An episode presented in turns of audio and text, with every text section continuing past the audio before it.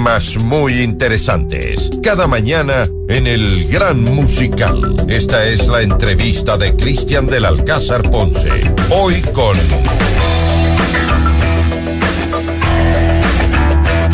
bien, aquí estamos amigos, nos pueden ver en directo en todas nuestras plataformas y en redes sociales, también en Twitter, eh, arroba FM Mundo y por supuesto nuestro canal de YouTube que es FM Mundo Live. Hoy vamos a hablar sobre las reformas al COVID realizadas por la Asamblea Nacional la semana pasada. Al fin, al fin, al fin, al fin.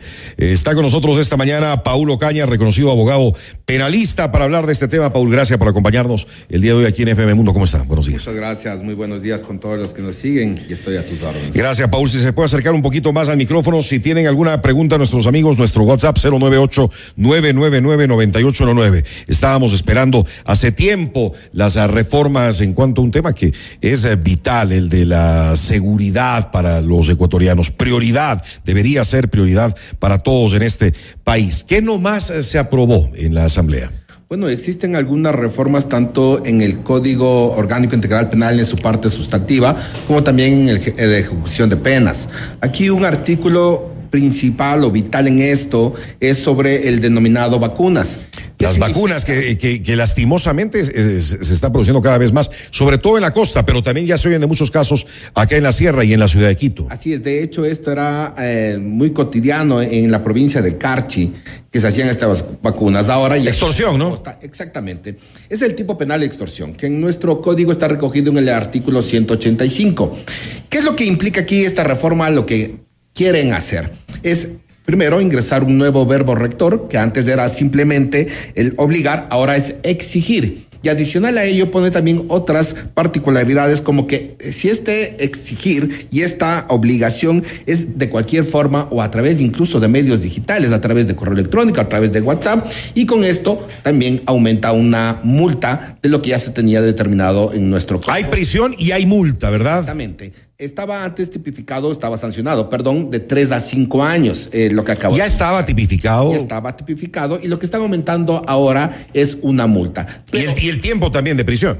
Sí, pero adicional a ello, más abajo en, el artículo, aumenta otra posibilidad para que sea de 5 a 7 y una tercera que agregan que es de 7 a 10 años. Para esto deben cumplir ciertas particularidades. ¿Cómo cuáles, Paul? Por ejemplo, que esta sea cometida por más de dos personas, como sea eh, que sea exigida o cometida, obligada desde los centros de penitenciarios, e incluso hay una que indica que si se comete como parte del accionar u operatividad de la delincuencia organizada. Para mí, este numeral eh, que hago referencia de los 7 a 10 años no debería ir. ¿Por qué? Porque al hablar de delincuencia organizada quisiera decir que primero deberíamos tener una sentencia ejecutoriada donde ya se ha declarado delincuencia organizada y con eso pasar al tipo de extorsión. Entonces considero que esta no debería ir. Las demás sí, sí, sí es una buena posibilidad, sí es importante porque se está aumentando un verbo rector que es importantísimo para el tema de vacunas, que es exigir. Así es. Y hay el tema de, de la sanción económica también, que de cuánto sería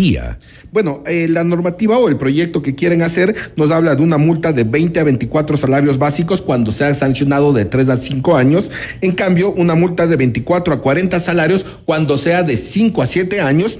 Y una multa eh, nos dice de 40 eh, a 80 salarios básicos cuando sea de 7 a 10 años. Esto va a determinar en función de cuál de estos eh, tres tipos de extorsión se pueda cometer. Ojalá que se lleguen a cobrar esos, esos dineros, esas sanciones económicas, esas, e, esas multas. ¿Servirá esto, Paul, cree usted, en su experiencia como abogado penalista, para reducir este tema que es tan preocupante, el de las llamadas, entre comillas, vacunas? Hay que determinar que la seguridad siempre va a acarrear un tema de populismo penal y no siempre en la praxis lo que cambia la norma es lo real o es lo verdadero o es lo que eh, se cumple finalmente. Esto de las multas, valga decirlo, muchas veces son incobrables. ¿Por qué? Porque las personas que cometen los ilícitos no tienen dinero para pagarlo, ya no tienen dinero en sus cuentas, entonces se vuelve imposible para cobrarlo. También hay que determinar que el aumento de penas mm, por estudios no siempre reduce la criminalidad. Lo que sí, el gobierno considero yo que está actuando de buena manera es un poco ir reduciendo la parte de la delincuencia a través de la seguridad que quiere dar con este tipo de reformas en el proyecto que ha presentado. Y ahí también va el tema de judicial, que, que es otra de las preocupaciones que tenemos, porque a veces la policía hace lo suyo, pero luego los jueces no. Sí, bueno, hay que indicar que en una parte judicial tenemos dos partes, perdón, tres partes principales. ¿Quiénes son? La fiscalía por un lado, la defensa por el otro y la, los jueces, ¿no es cierto? Y no siempre los jueces son los que dan la libertad, sino que fiscalía no ha motivado debidamente su proceso para que se ordene. ¿Hay fallas de parte de la fiscalía entonces, según usted, Paul? Yo pienso que hay falla de todo el sistema judicial y la idea es de que vaya mejorando esta parte y por eso es también este proyecto el que está entrando hoy. Y ahora también hay, hay el abuso, ¿no? De muchos recursos legales, cada vez se ve más eh, en todo el país para que los delincuentes se salgan con la suya. Yo no sé si es abuso, lo que pasa es que si está permitido en la norma, si nosotros tenemos en el Código Orgánico Integral Penal algunas uh, instituciones, algunas figuras jurídicas, así como también en la Constitución, los abogados, obviamente, las partes eh, que intervienen en un proceso, van a utilizar estos mecanismos.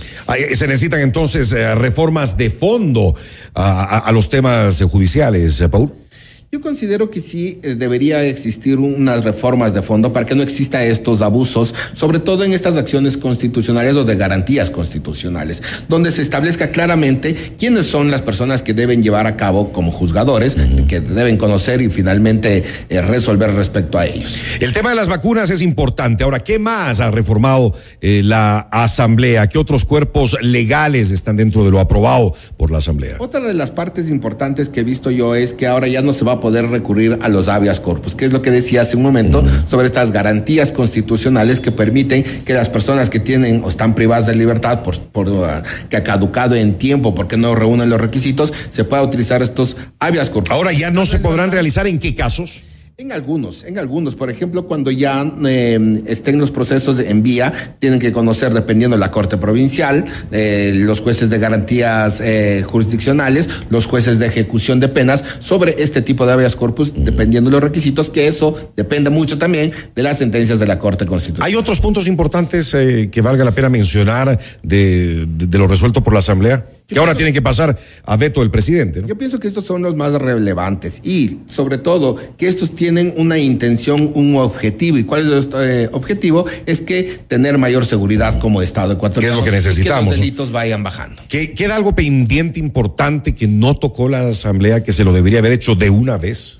Yo considero que no. Considero que todos los eh, artículos que están pidiendo que sean reformados a través del proyecto, que valga decirlo, son 88, eh, son los importantes y los que tienen que estar dentro de la Es bastante, ¿no? 88. Bastante. De hecho, en primera instancia eran 44 los que había pasado el gobierno, se redujeron a 34, me parece, y finalmente la Asamblea pasa con estos 88 artículos. Ahora, como decía hace un momento, eh, todas estas reformas pasan a, al presidente, tiene 30 días para, para vetar o no.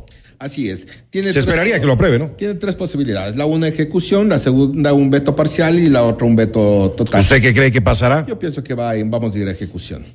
Bueno, y, y, importante, importante lo que ha hecho la Asamblea, como decíamos, se demoraron demasiado, pero bueno, ya está.